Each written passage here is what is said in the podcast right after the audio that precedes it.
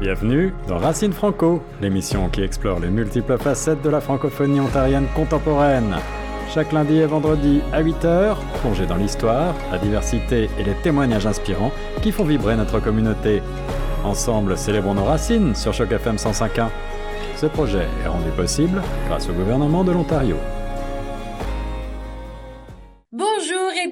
Dans Racine Franco. C'est de nouveau Nathalie Salmeron au micro. Et Racine Franco, c'est votre nouvelle émission de radio et vidéo hebdomadaire qui vise notamment à mieux faire connaître et partager les différentes composantes culturelles de la francophonie ontarienne actuelle. Alors plus simplement, je vais aller à la rencontre de différentes personnalités de notre belle communauté et ensemble on parlera de leur région, de leur pays d'origine et de cette culture qui est propre à leur pays et de savoir aussi comment ils ont réussi à vivre pleinement cette francophonie ici à Toronto. Et je rappelle surtout que ce projet, il est rendu possible grâce au gouvernement de l'Ontario. Aujourd'hui avec moi, j'ai Aristote. Comment ça va aujourd'hui, Aristote? Bon, Nathalie, je vais très bien. Euh, c'est aussi de même pour vous. Eh bien, écoute, moi, ça va très bien. Je suis très contente que tu poses la question. Je suis surtout très contente de t'accueillir avec toi. Du coup, on va en apprendre plus sur ton pays d'origine qui est la République démocratique du Congo. Alors, en préparant cette émission, je t'ai demandé, parce que moi, j'ai toujours ce problème de distinction entre la République démocratique du Congo et euh, le Congo de l'autre côté. Donc, il y a ce côté Kinshasa, Brazzaville, colonisé par la Belgique ou colonisé par la France. Toi, tu viens bien de Kinshasa, c'est bien ça? Exactement. Je viens de, de du Congo-Kinshasa, le, le pays de, de voilà de Lumumba, de de Fally Ipupa. Euh, surtout, c'est une petite provocation pour le voisin. Je viens du Congo qui participe à la CAN pendant que eux ils surveillent le fleuve Congo. C'est ça justement. Ben justement, avant qu'on on rentre un peu plus dans le cœur de cette interview, est-ce que tu peux te présenter en quelques mots, Aristote? Euh, voilà, pour nos auditeurs, je, suis Aristote Montpouillat. Euh, je suis étudiant à l'Université de l'Ontario français. Je, voilà, je suis d'origine congolaise, du Congo-Kinshasa, et je vis à Toronto depuis bientôt, ça fait déjà deux ans, c'est ma treizième année maintenant, et euh, je suis présentement dans, voilà, dans la région de Scarborough. Et qu'est-ce que tu penses avoir ramené dans ton sac à dos ou dans ta valise en arrivant depuis le Congo ici à Toronto? Est-ce qu'il y a des choses qui font ta culture congolaise que tu as ramené avec toi ici? La bouffe? Oui, la cuisine congolaise qui est, euh, désolé, euh, mais qui est un peu meilleure que la cuisine canadienne, si, bien sûr, on- il, y a- il existe d'ailleurs une cuisine canadienne. Euh, au-delà de ça, il y a la musique et, et surtout ma foi. Foi. Et euh, de quoi tu es le plus nostalgique par rapport à ton pays? Qu'est-ce qui te rappelle des trucs et tu te dis, ah ouais, j'avoue de ça, je suis un petit peu nostalgique quand même. Je dirais pas euh, la ville en soi, dans le sens euh, la voilà la planification urbanistique. Je dirais plutôt les personnes, la la la, la chaleur de de la ville, euh, la communauté, la collectivité typique de l'Afrique et surtout de ma ville d'où je viens parce que je viens directement de Kinshasa. Chose qui n'est pas forcément ici à Toronto. Je trouve que les gens sont un peu plus solitaires, un peu plus dans leurs bottes, un peu plus dans leur coin. Et justement, euh, parle-nous un peu de ta communauté ici. Est-ce que tu as pu connecter avec d'autres personnes euh, qui, comme toi, viennent de Kinshasa, du Congo en général, ou euh, enfin de la République démocratique du Congo, j'aurais plutôt le dire comme ça, ou alors tu as un peu du mal justement à connecter avec ta communauté? Euh, Voilà, donc, euh, il y a tout à l'heure, je, je parlais de ma foi. C'est quelque chose qui m'a vraiment aidé à me connecter avec les gens de, de ma communauté euh, par le biais de mon église. Et aussi, il y a eu mon université qui a joué un très grand rôle. C'est, c'est pratiquement un, un troisième chez moi, après mon église. Et euh, ça m'a permis de rencontrer voilà certaines personnes, certains jeunes qui étaient dans la même situation, dans le même contexte que moi, et même des personnes qui euh, avaient plus d'expérience étant venues avant nous dans, dans ces pays. Quand tu dis nous, toi, t'es venu en famille, t'es venu tout seul. Explique-nous un petit peu quelles ont été les... euh, comment ça s'est passé en fait ton, ton arrivée ici à Toronto? Ok, alors euh, moi je suis je suis ici, je suis arrivé avec euh, mon grand frère. Euh, ce qui se passe, c'est qu'on a fini nos études euh, secondaires ensemble, mais après il y a eu euh, cette envie d'aller tenter l'expérience ailleurs et de découvrir un peu le monde par le voyage. Et le Canada m'a toujours intéressé, alors ce qui fait qu'on a fait nos démarches ensemble. fort heureusement, je vais le dire ainsi, lui, il est venu avant moi et je suis arrivé après. Et voilà, je suis avec mon confrère actuellement. Et justement, est-ce que ton parcours d'intégration, il a été un peu facilité parce que justement, il y avait ton frère ou euh, il y a pas mal de choses que tu as voulu faire un peu de ton côté pour être un peu plus autonome et un peu plus indépendant justement dans ton, dans ton intégration ici? Facile, je dirais pas, je dirais pas que ça a été facile parce que euh, voilà, il m'a dévancé que de 15 jours. Ah C'était pas une oui, affaire d'accord. J'ai cru qu'il était Non, arrivé avant toi au moins un an. J'allais dire peut-être que ça non, t'a permis d'ouvrir certaines portes. non, pas du tout. De plus, quand lui il est arrivé, il était au Québec parce Et qu'il avait une admission pour l'université Laval, alors que moi je suis directement arrivé euh, pour l'université de l'Ontario français. Alors, ça fait que moi j'étais arrivé à Toronto pendant l'hiver, une ville parlant l'anglais. C'est pas pour pendant ce la qui pandémie, il me semble, parce que tu m'as dit que tu es arrivé décembre 2021. La pandémie, elle était encore un petit peu partout Oui, on encore on, on ressortissait justement de, de la pandémie. Il y avait encore cette, euh, cette chaleur-là. Euh, bon, donc, moi, j'avais eu mon vaccin, ce qui fait que j'ai pas eu à écoper de, de la quarantaine. Euh, ce qui fait que je suis arrivé dans une ville anglophone, alors que de base, euh, au Congo, c'est, en République démocratique du Congo, c'est le français. Donc, euh, c'était, je suis arrivé dans une ville où je connaissais personne. Euh, je n'avais personne, aucun contact, juste l'université, mais je n'avais pas prévenu le campus de mon arrivée. Ce qui fait que c'était un peu compliqué, mais après, tout de suite, voilà, par la grâce de Dieu, j'ai eu de bons contacts, de bonnes connexions et ça, de fil à aiguille, je me suis intégré. Et Aristote, selon toi, ça a été quoi les principaux défis auxquels tu as été confronté et comment tu as pu les surmonter justement? Bon, il y a un défi qui est jusqu'à présent euh, d'actualité, c'est celui de la langue. Il faut te dire que la barrière linguistique est, est, vraiment une réalité alarmante. On ne peut rien y faire. Ensuite, euh, il y a aussi le dépay, le dépaysement, parce que euh, voilà, je, je, c'est une autre culture. Je peux même pas dire une autre culture, c'est une autre euh, diversité culturelle, parce que c'est euh, c'est plusieurs cultures à la fois. Et euh, le fait aussi d'être euh, international, étudiant international, je crois que c'est aussi une autre réalité que, que, que, que d'être résident ou citoyen dans ce, dans ce pays. Donc, c'est, vraiment une panoplie de difficultés. Deux fois, je pourrais oublier quelques-unes, mais voilà, le principal, ce, ce sont ceux-là. La langue et euh, le, le, le nouveau. Et euh, tu disais, toi, euh, parmi les trucs qui ont, qui t'ont permis de connecter à ta communauté ou à des communautés francophones, peut-être un peu plus de manière générale, euh, c'était ton église. Mais est-ce qu'il y a d'autres programmes ou organismes qui existent qui ont peut-être un peu facilité ton intégration? Est-ce que bah, tu as participé à des euh, clubs peut-être via ton université? Ou est-ce que tu t'es rendu dans certains organismes connus comme par exemple le Centre francophone du Grand Toronto? Est-ce que tu as eu recours à ces organismes où vraiment euh, uniquement ton Église a été euh, la main tendue vers la connexion vers d'autres communautés francophones? Je ne dirais pas que mon église, mais surtout mon université. Je n'ai pas vraiment eu à avoir recours au service du centre Du Grand Toronto. Euh, même si, euh, pour, être franc, je conseillerais, je suggérerais à, mes, mes pairs d'y faire recours. C'est juste parce que moi, quand je suis arrivé, voilà, j'ai essayé de me débrouiller seul. Et euh, voilà, avec mon église et mon université, ça faisait une base solide pour se faire de, connaissances qui pouvaient m'aider à trouver du logement, euh, à avoir un peu de repères euh, où faire des achats, où faire des courses, comment ça marche, m'aider un peu dans l'intégration. Donc, euh, et il y a eu aussi des organismes euh, avec lesquels je suis entré en contact à cause de voilà de mon programme. Je j'ai oublié de le dire dans ma présentation. Je suis étudiant au pôle de l'économie et l'innovation sociale, ce qui fait que dans le souci de d'appréhender comment se passe euh, l'innovation dans des organismes sociaux, on est entré en contact avec quelques organismes comme euh, passerelle ID, Choc FM d'ailleurs. Euh, nous avons eu le plaisir d'avoir une présentation de votre organisme euh, pendant nos cours et euh, même le centre du Grand Toronto et ça, ça, m'a permis d'entrer en contact et d'avoir quand même un réseau au-delà de mon église et de l'université, un peu plus étendu avec ces organismes-là. Et comment t'en as entendu parler du fait que justement l'Église, ça pouvait être une bonne porte d'entrée justement pour se connecter à, la communauté? Est-ce que euh, tu as juste été à la première église de ton quartier? Ou alors tu t'es un petit peu renseigné sur les différentes, euh, églises, les différents pasteurs, prêtres?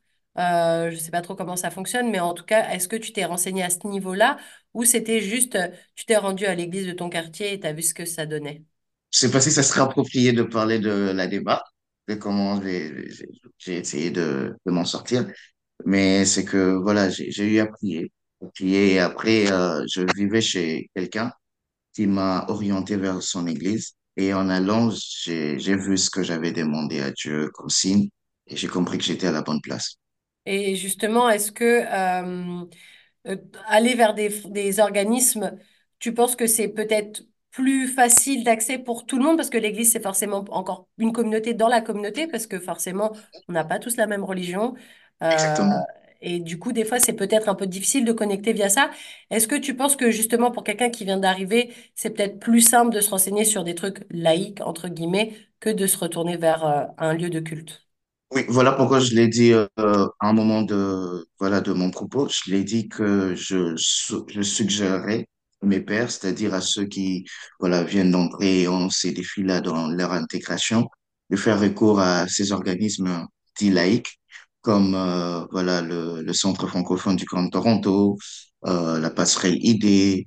Euh, voilà, il y a plusieurs organismes, certains qui m'échappent. Il y a même voilà, de se connecter à la fréquence 105.1 euh, pour avoir des informations par Choc FM. Vous voyez?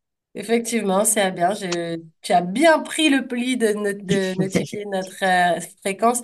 Euh, est-ce que tu trouves que justement c'est donc via par exemple là on parlait de ton église mais euh, l'université ou peu importe, est-ce que tu trouves que c'est facile de se connecter avec les autres francophones? Parce que à l'université de l'Ontario français, on part un peu du principe que tout le monde maîtrise relativement suffisamment bien le français pour connecter avec les gens, pour se faire des amis que ce serait, que ce soit pour s'aider pour les devoirs ou euh, peut-être aller boire un verre, manger un morceau ensemble. Est-ce que tu trouves que cette francophonie, elle a tendance à rassembler ou quoi qu'il en soit, c'est toujours difficile de faire des connexions? Je pense que c'est un peu difficile de faire des connexions pour être franc parce que euh, je me dis que sans, sans l'installation de l'Université de l'Ontario français, si j'étais arrivé à une époque où il n'y avait pas cette université, cette structure, je me dis que j'aurais cru qu'il n'y avait pas de francophones à l'Ontario. Parce que pour être franc, on va se le dire, euh, Nathalie, dès que tu sors de, de- des installations de Choc FM, c'est l'anglais. Ah oui, complètement, ouais. Je, vous, euh, je, je, je, je crois que même moi, quand je sors, je descends de mon immeuble, c'est l'anglais. Même si je, je- En fait, le, la ville nous impose à ce qu'on puisse avoir comme réflexe lorsqu'on est à l'extérieur de parler anglais. Alors, je dirais que, à mon humble avis, c'est difficile de, de voir cette euh, francophonie un peu assemblée, sauf dans des lieux où nous savons que, voilà, typiquement, c'est une adresse euh, de la francophonie, pour dire ça comme ça, où il y a des établissements, des installations des francophones. Est-ce que tu penses, selon toi, que justement mettre en avant ces racines culturelles, montrer que la francophonie, c'est une palette de plein plein d'endroits, de plein plein de gens différents, c'est important justement pour, bah, d'une, montrer que cette diversité culturelle, elle existe, parce qu'on a tendance à l'oublier. Le Canada, c'est un pays bilingue, majoritairement anglophone pour la plupart, mais il y a quand même cette francophonie qui lutte et qui se bat pour exister et pour montrer qu'elle existe justement. Mais est-ce que tu penses que voilà, mettre en avant toutes ces diverses culture francophone, ça permet justement de se battre un petit peu et de lutter contre les discriminations au quotidien? Oui, je, je pense que c'est nécessaire parce que Nathalie, voyez, vois-tu, si tu ne m'avais pas dit ton prénom, bah, je, je- je- j'aurais dit elle. Vous voyez, Euh, la culture, c'est l'identité de la personne. Je, deux fois l'autre n'a pas envie de te discriminer, mais s'il ne te connaît pas, bah, ce sera difficile pour la personne de, de, de, de te compter. Alors moi, je me dis que c'est, une question de, de, faire entendre sa voix de faire entendre notre existence. Nous sommes bel et bien présents à Toronto. Nous existons et je pense que, voilà, euh, chercher à entrer en contact avec d'autres cultures francophones et à marquer notre présence est une, euh, euh, est, est l'un des moyens efficaces pour faire entendre notre voix. Je, je, je partage cela. Merci. Alors, on va passer à la deuxième partie un petit peu de cette interview. On va passer au moment un peu plus quiz, comme j'aime bien l'appeler. Je vais te poser pas mal de questions par rapport à ton pays d'origine et il faut que tu me dises un peu ce qui te vient en premier dans la tête. Il faut que ce soit spontané. OK?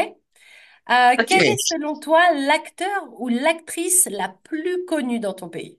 C'est, il faudrait préciser cinématographique. Acteur ou Euh, actrice, ça peut être soit de cinéma, soit de théâtre. Les deux se rejoignent, des fois les, les uns font les autres, Cinéma ou théâtre? Cinéma ou théâtre? Bon, euh, il y a quelqu'un qui me vient en tête actuellement, c'est euh, un humoriste. Euh, bon, actuellement, il a plus de visibilité, c'est Herman euh, voilà, qui fait, qui fait un très bon travail. Ok.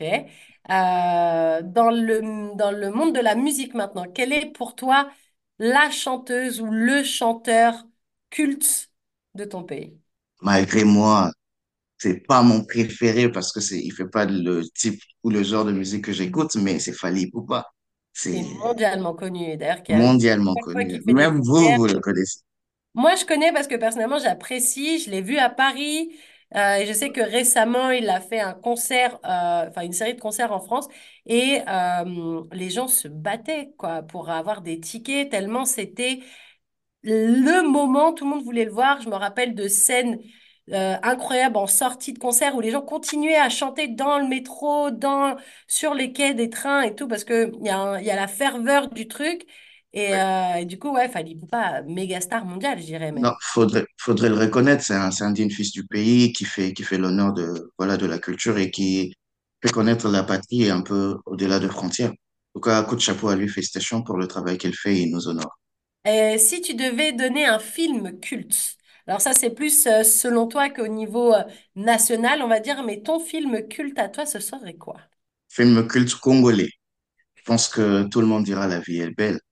Pour nous, c'est, euh, c'est, c'est le film qui a, qui a fait beaucoup, qui a fait euh, sensation. Euh, bon, je, je parle plus pour ma génération, même si euh, le film a été tourné avant ma naissance, mais c'est le film La vie est belle, tourné avec euh, le, le fin Papa Wemba, qui aussi était un musicien, je ne sais pas si vous le connaissez.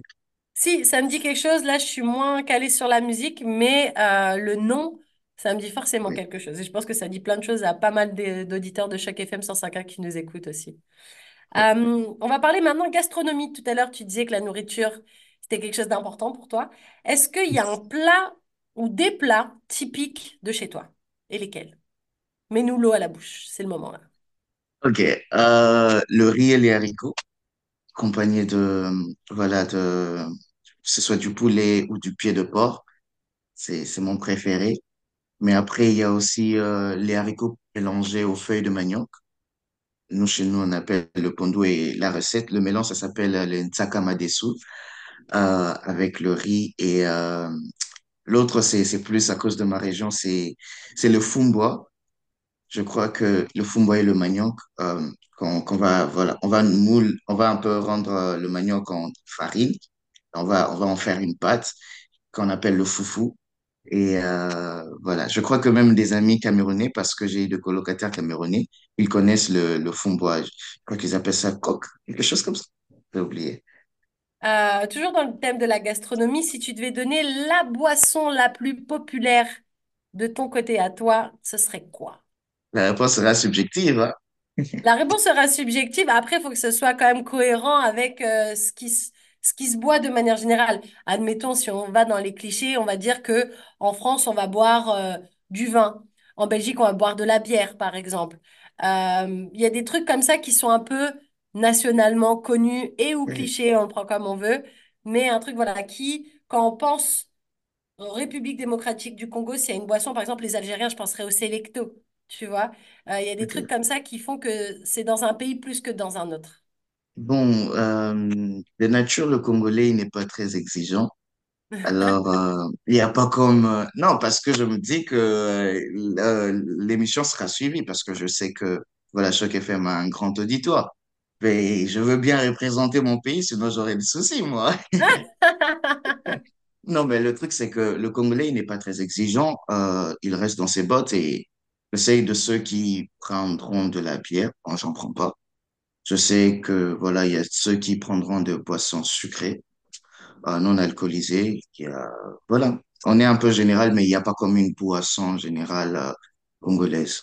Ok. Euh, s'il y a un endroit dans ton pays, pas forcément juste à Kinshasa, mais dans ton pays de manière plus globale, s'il y a un endroit que tu devrais recommander à une personne qui vient faire du tourisme en République démocratique du Congo, ce serait quel endroit et pourquoi exactement? Alors, j'ai fait un tour avant de venir à Toronto. J'ai fait un tour à Kisangani.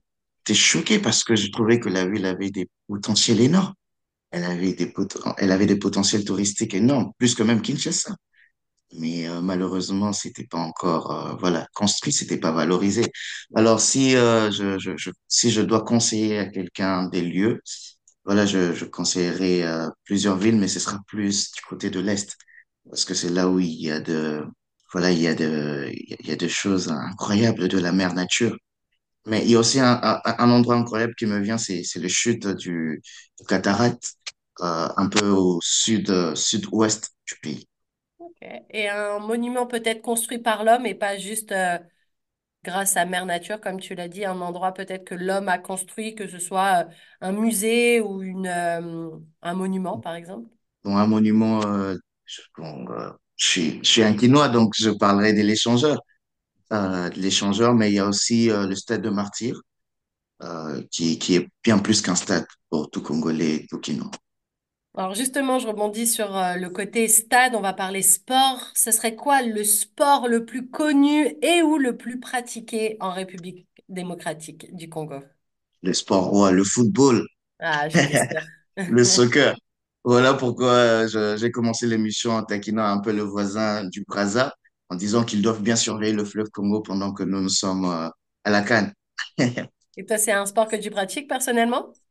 J'ai pratiqué euh, dans ma jeunesse, mais euh, voilà, je j'étais pas le futur Cristiano Ronaldo ou le Lionel Messi, alors euh, ah, j'ai dû arrêter. Donc, euh, je, je suis plus spectateur que acteur.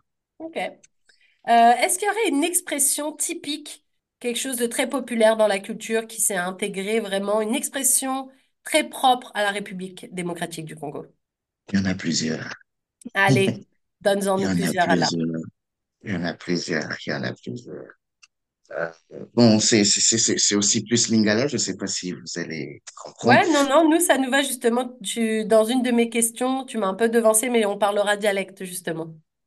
Ok, euh, parce que je sais qu'au Congo, il n'y a pas que le Lingala, ça c'est quelque chose qu'on doit aussi dire. Il y a quatre, on a quatre langues nationales, même si euh, la langue la plus répandue, c'est le Lingala.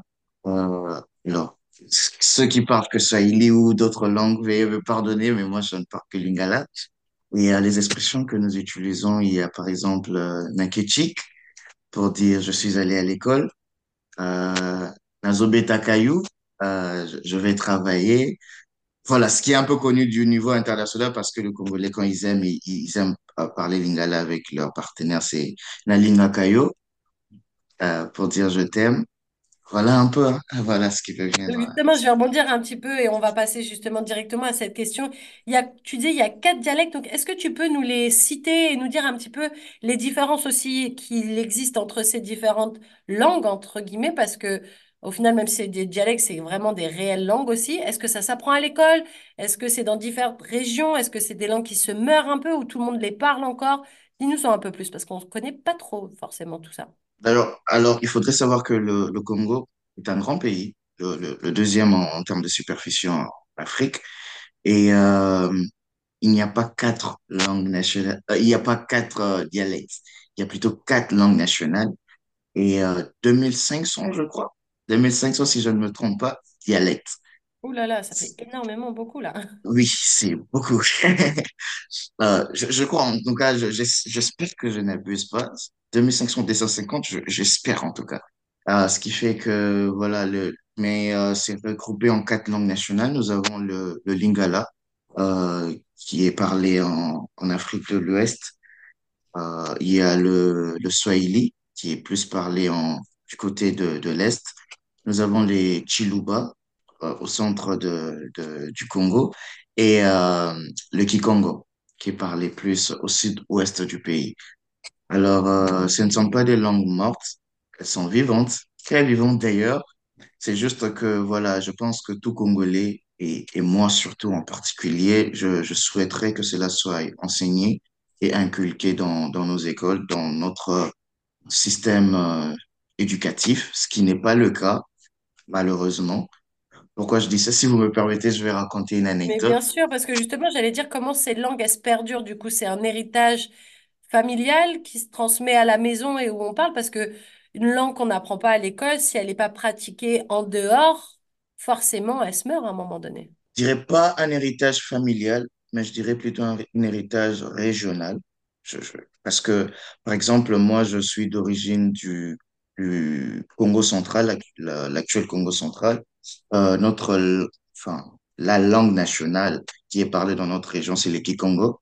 Mais je n'ai pas eu la chance à, à grandir dans cette région-là, ce qui fait que je connais pas parler le Kikongo. Mais parce que j'ai grandi à Kinshasa, je parle le Lingala. Donc, c'est plus euh, un héritage régional. Et euh, d'ailleurs, les Lingala, pour la petite anecdote, euh, si je, j'en parle, c'est parce qu'un jour, euh, il fallait faire une... euh, voilà, j'ai travaillé aussi dans la promotion des droits de l'enfant dans mon pays. Alors, il fallait faire un petit, une petite sensibilisation pour l'UNICEF et le gouvernement. Et il fallait parler les Lingala, parce qu'il y a des régions où le français n'est pas... Les personnes ne parlent pas France, euh, forcément français, mais ils parlent plus Lingala. Et mon Lingala, il n'était pas bon. Euh, comme le dirait le Quinois, Lingala est Tengama, pour dire que le Lingala, il est, il est bizarre. Et on m'a traité de Rwandais. Tout ça parce que je parlais pas Lingala. Et pour moi, c'était, c'était, c'était un défi. C'était euh, une invitation à approfondir mes connaissances en Lingala. Et euh, aujourd'hui, je suis fier de dire que je peux parler Lingala. Est-ce que tu l'as, t'as déjà utilisé ton Lingala ici, hein, à Toronto, ou uniquement le français? Si j'utilise le Lingala, des fois pour déranger euh, mes amis camerounais à l'université, ou même euh, ceux de, de d'autres nationalités ivoiriennes et j'en passe, euh, j'utilise le Lingala. Des fois, c'est, comme un code secret entre nous, surtout ceux qui viennent de Kinshasa et on va parler Lingala et des fois ça dérange les autres, mais c'est, si, c'est important. C'est une identité, comme je l'ai dit. Et est-ce qu'avec euh, ton frère chez toi, vous parlez le français ou vous allez plus avoir tendance à parler Lingala, justement? C'est plus le français. Ouais. Euh, c'est plus le français. Mais après, euh, bon, après, le lingala aussi, c'est une réalité. Permettez-moi de les, de l'expliquer. Le lingala aussi, comme je l'ai dit, il y a plusieurs dialectes. C'est parce que euh, selon la langue subit des différenciations après les régions. Le lingala de, de l'Équateur, la, la province typique même d'où vient le lingala, est différent du lingala parlé à Kinshasa. Le lingala de- d'un Quinois, il aura tendance à être plus, euh, avoir plus de mots français. Vous voyez? On parle même pas vraiment le lingala, ce qui fait que même avec mon frère, c'est vrai, on parle français, mais il y aura aussi des mots lingala, Un peu mais euh, c'est majoritaire. Exactement. Majoritairement, c'est le français. Alors, euh, une question un peu, un peu piquante, quoique j'aime pas dire piquante parce qu'en soi, il n'y a rien de méchant derrière, mais est-ce qu'il y a des stéréotypes, des clichés sur les gens qui habitent la République démocratique du Congo? Oui, oui, il y en a plein. Euh, bon, je vais essayer de toucher à tout, hein, même si j'avoue que certaines, C'est mieux de frapper sur tout le monde comme ça, tout le monde en prend pour son compte. oui, parce que il faudrait dire aussi que j'ai pas vécu toutes ces réalités, mais j'en ai entendu parler. Euh, l'une des réalités alarmantes, c'est qu'on croit que tout Congolais, euh, dans son parler, j'avoue que c'est un peu vrai, on remplace le U par le I. Ce qui n'est pas vrai, euh, parce que hum, j'en connais quand ils parlent, ils ont euh, une diction plutôt correcte. Alors, l'autre cliché, c'est que je pense que tout Congolais, c'est un coureur de jupons ou un aventurier. Ça, je pense que vous avez entendu parler de ça. C'est un Moi, j'en ai un autre en tête, mais j'attends de voir si tu le, si tu le mentionnes. Euh, le truc, c'est nous sommes ambiance, ambian- ambianceurs. Ambianceurs, je pense que je l'ai dit bien. Ouais, ouais, Euh, Nous aimons, c'est vrai, nous aimons de la musique, tout ça, mais euh, euh, il y a de ceux aussi qui, qui sont plus intellectuels. Bon, la musique aussi, c'est aussi intellectuel, hein, je, je néglige pas cela. Moi, j'entends euh, beaucoup que les Congolais, c'est des sapeurs. Est-ce que tu, tu valides et est-ce que tu peux expliquer surtout c'est quoi être un sapeur? Parce que tout le monde ne sait pas forcément ce que c'est. Bon, euh, ça, je valide, parce que le euh, sourire que toi, tu pouvais que valider, hein? je ne peux que valider parce que euh, après, c'est pas une, euh, c'est pas une dépendance à la sape. En fait, la sapologie, c'est juste l'art de bien s'habiller, de bien se présenter, de, de, de manifester en fait une, une bonne prestation. C'est c'est au-delà de vêtements. C'est, c'est, c'est vraiment la presta, la prestance, la prestation, euh, Le bien. charisme, un peu la culture d'avoir du charisme, justement, d'entrer de, d'entrer avec fracas, un peu, genre. de faire du congolais. Je crois que c'est l'expression qui, qui se dit couramment. Mais euh, en vrai, bon, en vrai, le Congolais ne cherche pas à être euh, tape à l'œil. Il n'est pas dans le match-vu. Faudrait dire que euh, je, je ne vante pas le Congolais, mais nous sommes bourrés de talent. Alors, euh, ce qui fait que de fond, là où on est, on fait la différence. Et dans cette manière de faire la différence, on fait aussi du Congolais. Du Congolais. Donc, c'est un peu combien d'heures entre, euh, entre Kinshasa et Toronto? D'heures d'avion, je parle? C'est, c'est toute une journée. Ça dépend aussi de, du, du trajet choisi par euh, la Il n'y a pas de compagnie vol direct entre Kinshasa et Toronto? Non, non, il n'y a pas de vol direct. Il faudrait passer par, euh, par l'Europe. Euh, moi, par, par exemple, quand je suis arrivé, ça m'a pris 22 heures, 22 heures de trajet, et avec des escales, bien sûr. Est-ce qu'on peut euh, transiter par Montréal? Je sais que Montréal a plus de portes vers l'Afrique en général en termes d'avion. Oui, mais il faudra passer par l'Europe. Ah, il ne faudrait quand même pas passer par et ou Paris et ou quelque part en Europe. Paris, Bruxelles ou euh, euh, c'est quoi le pays déjà? Celui de, de, de Turquie, là? Ah, en Turquie, ouais. En Turquie, il, y a une ville, Istanbul, je crois. Istanbul, Oui, ouais, ou Ankara, ouais. Istanbul, oui. Moi, en mon cas, personnellement, c'était Istanbul. Et après, euh, je suis directement descendu en- à Toronto. Alors, je pose la question, même si on l'a répété plusieurs fois, mais quelle est la capitale de la République démocratique du Congo? Pour ceux qui n'ont pas suivi jusqu'à présent? La capitale de la francophonie, Kinshasa.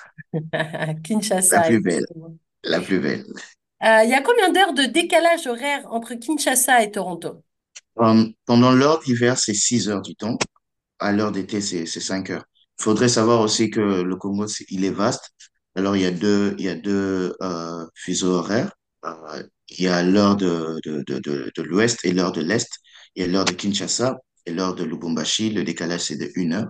Je pense que c'est une information aussi importante. Non, très importante parce que tous les pays n'ont pas forcément plusieurs fuseaux horaires. Nous, ici au Canada, oui, on en a plusieurs parce que le pays est gigantesque.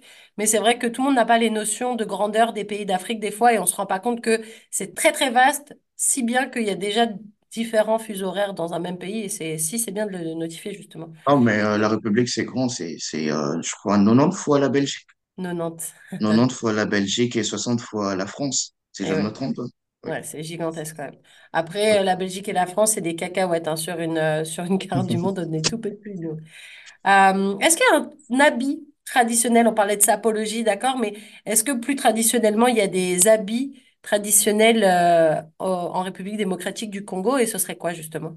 Alors, il faudrait dire que vu que c'est un très grand pays riche en culture, euh, il y aura pas un vêtement traditionnel, pour, ainsi le dire. Euh, ça dépend de la région, ça dépend de l'ethnie, ça dépend de la co- collectivité, euh, ça dépend de la tribu. Mais après, euh, tout va presque se ressembler. C'est fois des boubous, des fois c'est ce sont juste de, de, de médailles. Euh, mais après, il y a eu euh, voilà la civilisation occidentale qui a, qui a, qui a apporté quand même un grand coup dans notre manière de voir ou de nous habiller, ce qui fait que pour l'instant, euh, beaucoup s'habillent en costard, cravate et tout, tout ça. Voilà un peu. En jeans et voilà. Est-ce qu'il y a une danse traditionnelle? Je pense que c'est un peu pareil, ça va dépendre de certaines régions, peut-être de certaines ethnies, mais est-ce qu'il y a des danses un petit peu euh, plus traditionnelles euh, que d'autres? Contre, contre pour la danse, il y a une danse qui, qui nous unifie tous. Ah. Euh, c'est euh, la rumba congolaise. Je pense que vous en avez entendu, euh, tu en as entendu parler. C'est que c'est surtout parce que voilà, il y a eu de, de groupes musicaux qui nous ont unifiés, surtout pendant l'indépendance, avec les chansons Indépendance, Tcha Tcha, Tozui, et voilà. C'est la rumba congolaise qu'on danse. C'est de la musique que toi t'écoutes personnellement? Pardon? Est-ce que c'est de la musique que toi t'écoutes personnellement? Bon, je vous avouerai que je suis plus du côté gospel. Euh, c'est vrai que c'est, c'est- c'est- j'ai- j'aime beaucoup les chanteurs congolais, mais c'est plus du côté gospel. Et il y a aussi de la, de la rumba dans le gospel, hein. Ça, ça aussi, il faudrait le noter. Est-ce que tu peux rappeler aux auditeurs de Choc FM 105.1, c'est quoi votre hymne national en République démocratique du Congo? L'hymne national, c'est la congolaise. Et euh, voilà, ça commence par Debout Congolais. Je sais pas si je dois chanter Non, ou... non, non, t'es pas, si tu tu Parce que euh, j'ai pitié pour vos oreilles, hein. Mais est-ce que c'est un chant qu'on apprend quand- dès qu'on est petit à l'école ou on l'apprend plus parce qu'on regarde les matchs de foot à la télé et que du coup, bah, on l'apprend comme ça un peu? Non, mais euh, pour un Congolais, en fait, le Congolais de nature, il est patriote. même si on, on, on le, on le dit pas. Je pense que vous l'avez vu par ma manière de parler, la passion. Euh, c'est, il n'y a pas que moi, c'est, c'est, c'est 90 millions de jeunes qui pensent comme moi. Euh, le, le Congolais, le debout congolais, comme on l'appelle, même si l'hymne c'est la congolaise, on l'apprend. Déjà, c'est un défi pour nous tous de l'apprendre. Et voilà, l'école aussi vient rajouter ou renforcer en, en ajustant certaines phrases qu'on ne maîtrise pas. Euh, mais aussi, il y a le football qui nous unit et qui euh, nous aide à mieux intérioriser ces chants. Et avant de se quitter, Aristote, est-ce que tu peux nous rappeler quelles sont les couleurs de votre beau drapeau? Comment oublier? Le bleu, le rouge et le jaune. Et est-ce que tu sais pourquoi il y a ces couleurs ou pas du tout? Si, si, si, si. Je, je prie juste que mon professeur de, de, de, de civisme ne puisse pas euh, m'écouter parce que On si y je fais enverra ta manière erreur. si tu te trompes, t'inquiète pas. Alors, euh, le bleu symbolise la paix. Euh, j'espère que je ne me trompe pas, Seigneur. Le, le jaune, c'est l'unité, la richesse. Euh, et le rouge, c'est le martyr. Parce que mon pays a, est, est aussi caractérisé par son histoire. Ok. Et avant de se quitter pour de bon, Aristote, est-ce que tu aurais d'autres choses qu'on n'a pas abordées pendant cette interview à dire, à confier aux auditeurs de Choc FM 105.1? Ah, quelque chose à dire, c'est que je vais profiter pour passer un message, euh, pour passer un message, euh, quelque chose qui se vit quand même euh, au Congo et qui n'est pas souvent dit, qui n'est pas souvent médiatisé. Et je saisis l'opportunité pour le, le faire entendre. Il y a eu, il y a un génocide, pour le dire comme ça, qui sévit euh, dans mon pays, précisément à l'est du Congo. Un génocide euh, silencieux, non pas, non médiatisé, pour des raisons que nous ignorons, qui sévit à l'est du pays, juste à cause de la richesse du sous-sol de mon pays. Faudrait dire que c'est le pays potentiellement le plus riche du monde, à cause de son sous-sol. Et à cause de cette richesse, beaucoup de, de personnes malveillantes en veulent à mon pays. Ils tuent nos mères, nos pères, mes frères, euh, tout juste pour vouloir occuper ces, ces territoires-là. Et euh, j'espère, je prie qu'un jour que cela pourrait s'arrêter et que le Congolais pourra un jour se presser son front, comme l'hymne le dit, pour, euh, pour voilà, vivre, euh, vivre réellement cette richesse que gorge notre pays et connaître ces développements de tout homme et de tout l'homme. Bah écoutez, sur ce beau message de paix, en tout cas, qu'on va se quitter. Merci beaucoup, Aristote Mampouya, d'avoir été avec nous aujourd'hui pour nous faire un peu plus découvrir cette belle communauté congolaise du côté Kinshasa. On l'a bien Le compris, vous meilleur. utilisez 90, donc on sent la petite touche belge qu'on adore. En tout cas, merci d'avoir partagé avec nous un petit peu de ton histoire. C'était Nathalie Salmeron dans Racine Franco. Et je rappelle que ce projet, il est rendu possible grâce au gouvernement de l'Ontario. Merci, Aristote. Merci beaucoup, Nathalie. Vous écoutiez Racine Franco sur Choc FM 105.1. Pour retrouver l'ensemble des épisodes en réécoute à la demande, rendez-vous sur chocfm.ca ou en vidéo sur YouTube.